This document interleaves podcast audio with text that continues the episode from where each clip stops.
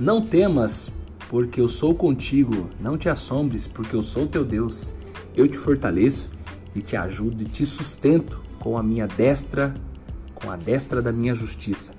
Sempre que perdemos o controle de alguma situação, né, ou quando precisamos tomar alguma decisão muito importante, ou então diante de um problema que os nossos olhos, é, para que os nossos olhos pareça impossível, né, o medo toma conta, é, a gente fica preocupado, é, mas o medo faz parte da nossa realidade, né? Faz parte da nossa limitação humana.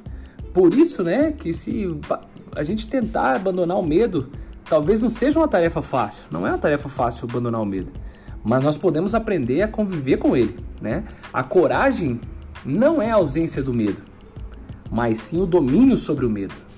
Muitas vezes nós esquecemos que o nosso Senhor, nosso Deus, é maior que todas essas coisas, que o medo, né, que a angústia, que a preocupação.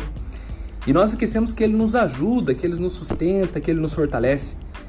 A minha dica de hoje é: por isso não temas, deposite a sua esperança em Deus, tenha coragem, Ele jamais falha e o seu amor derramado sobre todos nós trará a vitória e nos dará paz. Então, não temas, porque eu sou contigo, não te assombres, porque eu sou teu Deus, eu te fortaleço, te ajudo e te sustento com a minha destra, com a destra da minha justiça. Isaías 41:10.